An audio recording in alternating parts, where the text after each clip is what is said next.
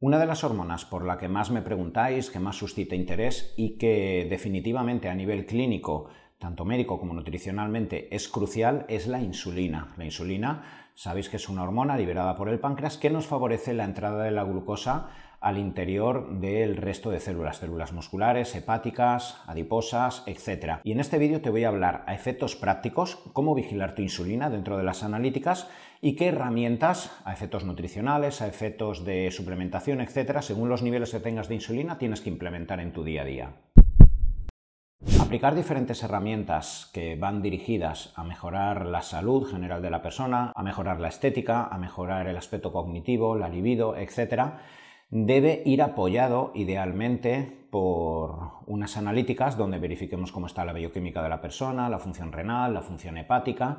y para mí, muy importante, eh, la vigilancia de cómo están las hormonas, las hormonas tiroideas, las hormonas sexuales, tanto testosterona, estrógeno, progesterona, tanto en hombre como mujer, niveles de hormonas suprarrenales, DEA, cortisol y para mí es crucial vigilar cómo se encuentra el nivel de insulina en ayunas. Esto nos va a permitir verificar cómo está el metabolismo glucémico en la persona y qué diferentes herramientas eh, tenemos que seguir para mejorar la flexibilidad eh, metabólica, para mejorar la sensibilidad a la insulina y para que a partir de ahí vayamos mejorando la salud y como consecuencia esa estética, composición corporal, rendimiento deportivo, mejoría del deseo sexual, etc. En este vídeo os voy a hablar de efectos prácticos que tenéis que tener en cuenta cuando os hagáis una analítica y cómo yo mm, más o menos eh, intento dirigir al paciente según veo los niveles de insulina, eso sí, también vinculándolo con otro tipo de parámetros. Siempre que establezcamos una dinámica de nutrición, de suplementación, etcétera, apoyándonos en las analíticas, no podemos ser reduccionistas y fijarnos solo en un parámetro. Tenemos que fijarnos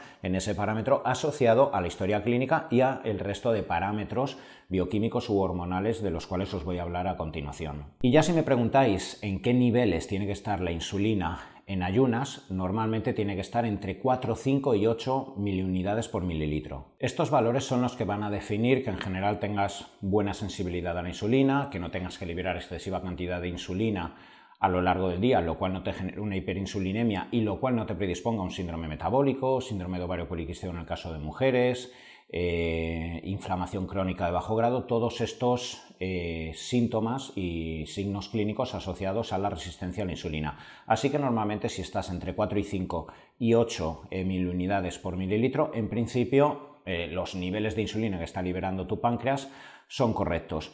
Ahora bien, si tú miras el rango de la analítica, normalmente vas a tener como mínimo rango 2 y como máximo rango 25. Para mí esto es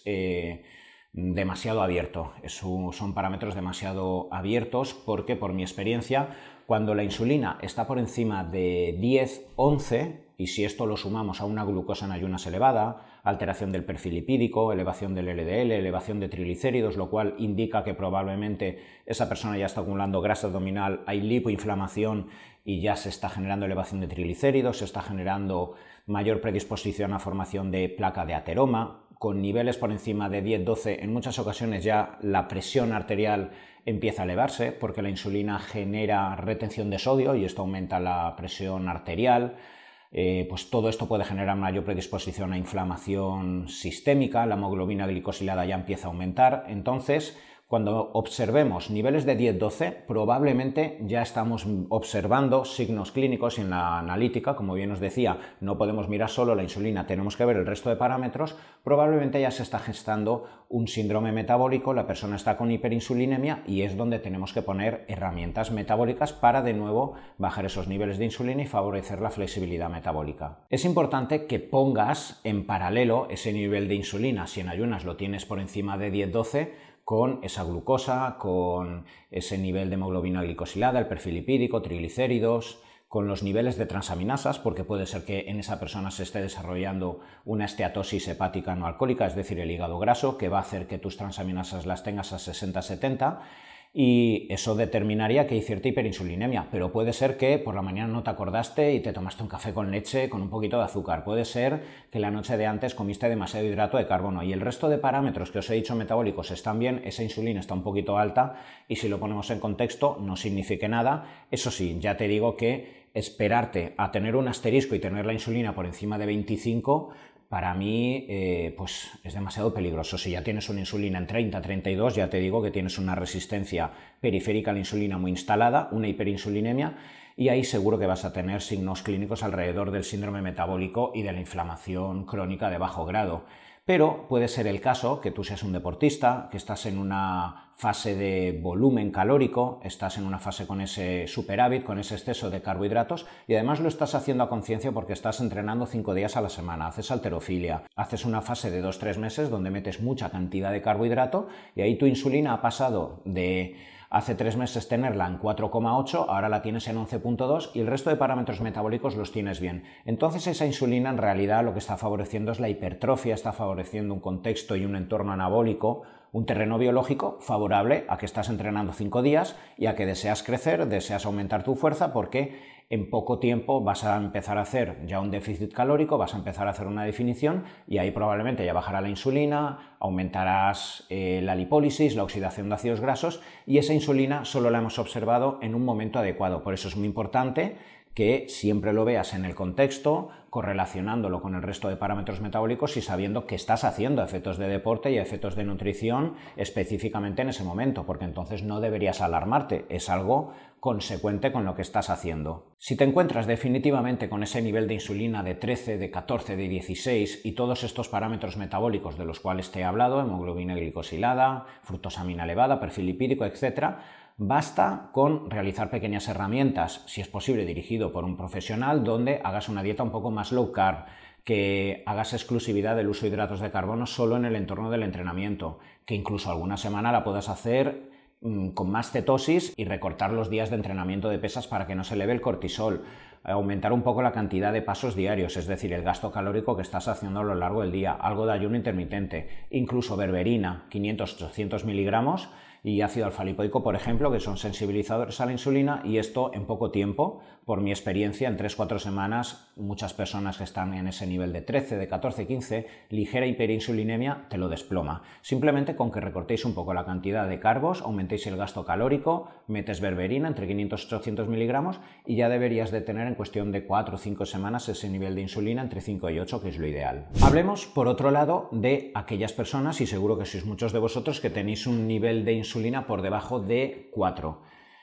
Bueno, en realidad tener un nivel bajo de insulina, 3,1, 2,8, en realidad lo que nos indica es que hay muy buena sensibilidad en insulina y que tu páncreas está liberando poca insulina. Sí que es verdad que podríamos encontrarnos con casos donde se está desarrollando una diabetes tipo MODI, una diabetes donde, pues sobre todo en adultos, donde el páncreas ya está dejando de liberar insulina, entonces pues en esas ocasiones, pero bueno, ahí normalmente la insulina suele estar excesivamente baja, 1,6, 1,8. Hay que mirar el péptido C, si mm, te encuentras con un nivel de insulina tan excesivamente bajo y la glucosa elevada, bueno, pues habla con tu endocrino, te miras el péptido C, puedes mirarte anticuerpos, antiinsulina, bueno, si se está desarrollando algún tipo de diabetes camuflada, especialmente en adultos, eh, porque bueno, unos niveles excesivamente bajos de insulina implicarían descartar una diabetes que quizá en próximos meses o años pueda desarrollarse. Si tu nivel eh, es, un nivel de 3, 3,5, 2,8, la glucosa en ayunas está en torno a 70, 75, 80, lo cual implica que hay buena sensibilidad a la insulina, triglicéridos bajos, tienes el abdomen fino, poca cantidad de grasa, poco porcentaje de grasa, el perfil lipídico está correcto, no tienes hipertensión. Pues bueno, claramente esto lo que nos está definiendo es que tienes muy buena sensibilidad a la insulina, el precio a pagar probablemente es que vas a estar fino y te va a costar crecer muscularmente y tendrás que meter más carbohidratos. Esto puede ocurrir en personas que llevan dieta muy low carb, hacen excesiva cantidad de deporte, personas muy ectomorfas que ya casi que desde pequeñitos siempre van marcando los abdominales y liberan poquita cantidad de insulina, pero claro, la capacidad de hipertrofia que tiene su organismo es menor, pero bueno, no tiene por qué implicar ningún tipo de problema fisiológico, de hecho es lo ideal a medio largo plazo eh, que vamos a buscar en todo paciente. Pero sí que hay una cosa que me gustaría comentarte, y es aquellas personas que quizá están haciendo una dieta low carb eh, o cetogénica muy alargada en el tiempo y especialmente cayendo en déficit calórico,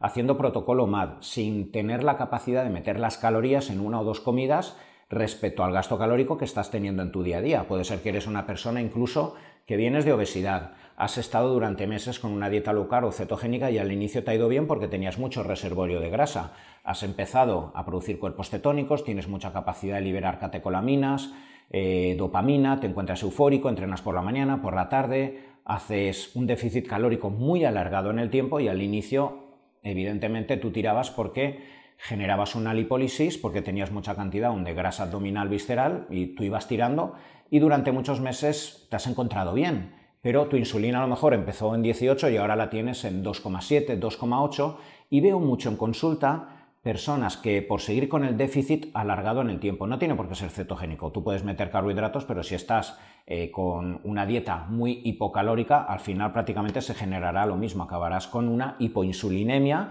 y acabarás con excesiva autofagia y esto es lo que hay que evitar, ese estado donde la persona come poco, hace mucho deporte, la insulina no se eleva porque no hay inclusión prácticamente de carbohidratos y, ojo, de proteína suficiente como para elevar la insulina, porque la insulina no solo se eleva por la glucosa, se eleva también por aminoácidos como la leucina, la metionina, entonces puede existir ese déficit calórico tan agresivo que la persona sigue haciendo deporte, que sigue enganchada y hasta ni sabe de dónde tira con las pocas calorías que está metiendo, pero porque estás recurriendo a que tu sistema nervioso esté muy en simpaticotonía, liberando mucha cantidad de catecolaminas. Y aquí, al igual que cuando la insulina está alta, y teníamos que mirar el resto de parámetros metabólicos, cuando la insulina está muy baja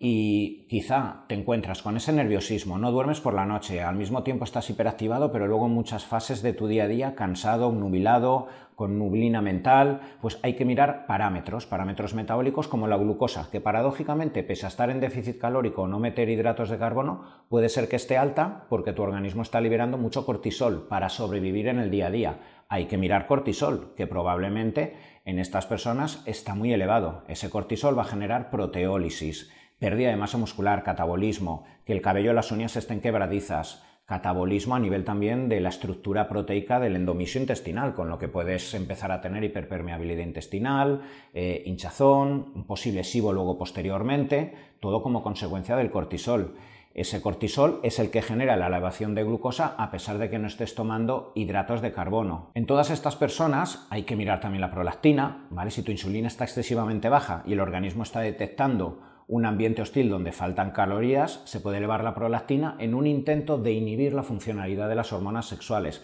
tanto en hombres como mujeres. Esta es la causa de las amenorreas hipotalámicas, o al menos una de las causas de las amenorreas hipotalámicas de muchas mujeres, como consecuencia de la falta de entrada de nutrientes, ya que hay que mirar la prolactina que puede estar muy elevada generando esa inhibición del eje hipotalámico hipofisario gonadal, haciendo que el ovario deje de liberar estrógeno progesterona y en el caso del hombre haciendo que la cantidad de testosterona liberada no sea eficiente. Pues imaginaos el cuadro que muchas veces se encuentran con esas insulinas excesivamente bajas, nivel de testosterona libre también muy bajo, nivel de TSH ya por encima de 4 o 5, lo cual indica cierto hipotiroidismo, nivel de T3 reversa elevado, lo cual indica que la conversión de T4 a T3 ya no es eficiente y que empieza a aumentar la conversión a T3 reversa, que actúa en el organismo como hormona antitiroidea y eh, en estos casos también yo suelo medir cuando el paciente tiene esta sintomatología que os he dicho de cansancio, nublina mental, pero al mismo tiempo momentos como elevación de adrenalina, eh, palpitaciones extrasístoles en el, en el, pecho, dolor de cabeza, bruxismo, no duermo por la noche,